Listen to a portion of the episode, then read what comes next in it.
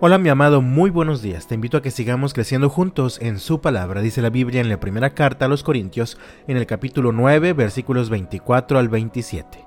¿No se dan cuenta de que en una carrera todos corren, pero solo una persona se lleva el premio? Así que corran para ganar. Todos los atletas se entrenan con disciplina. Lo hacen para ganar un premio que se desvanecerá, pero nosotros lo hacemos por un premio eterno. Por eso yo corro cada paso con propósito. No solo doy golpes al aire. Disciplino mi cuerpo como lo hace un atleta. Lo entreno para que haga lo que debe hacer. De lo contrario, temo que después de predicarles a otros, yo mismo quede descalificado. Corinto era también bien conocida por sus competencias deportivas que se realizaban cada dos años. Se conocían como los Juegos Istmicos y en ellos era común ver prácticas de atletismo, luchas, entre otras disciplinas.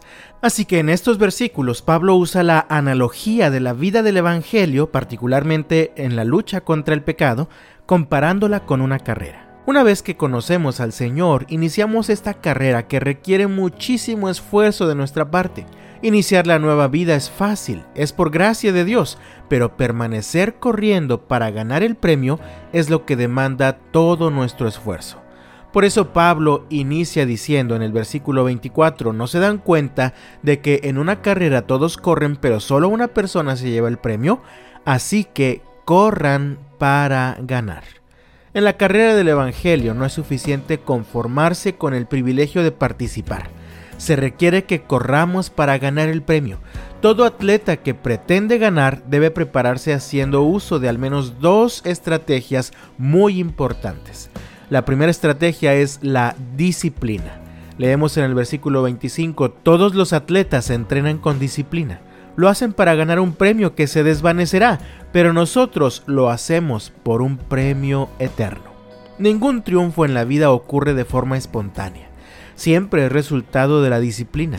Así como el atleta se entrena con mucha disciplina y se priva de muchas cosas que pudieran distraerlo o alejarlo del premio, nosotros los que corremos la carrera del Evangelio debemos esforzarnos y ser disciplinados en nuestra lucha contra el pecado.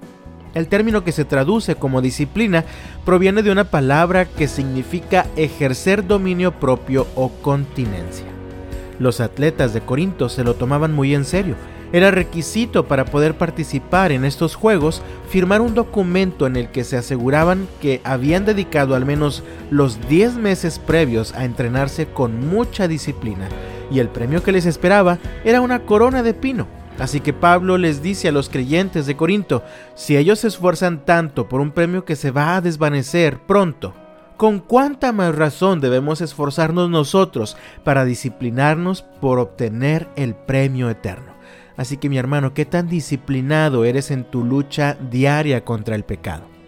La segunda estrategia es un propósito bien definido. Leemos en el versículo 26, por eso yo corro cada paso con propósito. No solo doy golpes al aire. Cuando no tienes claro cuál es el propósito de Dios para tu vida, vas luchando como dando golpes al aire. Vives desgastando los recursos con los que cuentas y no logras obtener algo verdaderamente importante. Pablo tenía muy claro el propósito que Dios tenía para su vida. Él se sabía apóstol de Jesucristo y por esta razón había entregado su vida completamente a la causa del Evangelio.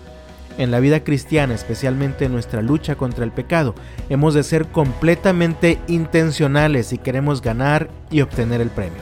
Así que, ¿vives concentrado en el propósito que Dios tiene para ti o vives como dando golpes al aire? Cuando hablamos de la carrera del Evangelio, especialmente en nuestra lucha contra el pecado, no es suficiente con participar. Hay que correr para ganar. El pasaje nos presenta dos estrategias que nos ayudarán a ganar el premio en la lucha contra el pecado. La primera es la disciplina y la segunda es un propósito bien definido. Sigamos el ejemplo de Jesús que se describe en Hebreos capítulo 12 versículos 1 al 4. Por lo tanto, ya que estamos rodeados por una enorme multitud de testigos de la vida de fe, quitémonos todo peso que nos impida correr, especialmente el pecado que tan fácilmente nos hace tropezar y corramos con perseverancia la carrera que Dios nos ha puesto por delante. Esto lo hacemos al fijar la mirada en Jesús, el campeón que inicia y perfecciona nuestra fe. Debido al gozo que le esperaba, Jesús soportó la cruz sin importarle la vergüenza que ésta representaba. Ahora está sentado en el lugar de honor junto al trono de Dios. Piensen en toda la hostilidad que soportó por parte de pecadores. Así no se cansarán ni se darán por vencidos. Después de todo, ustedes aún no han dado su vida en su lucha contra el pecado. Mi amado, no te des por vencido, sigue corriendo y corre para ganar. Que el Señor te bendiga este lunes y hasta mañana.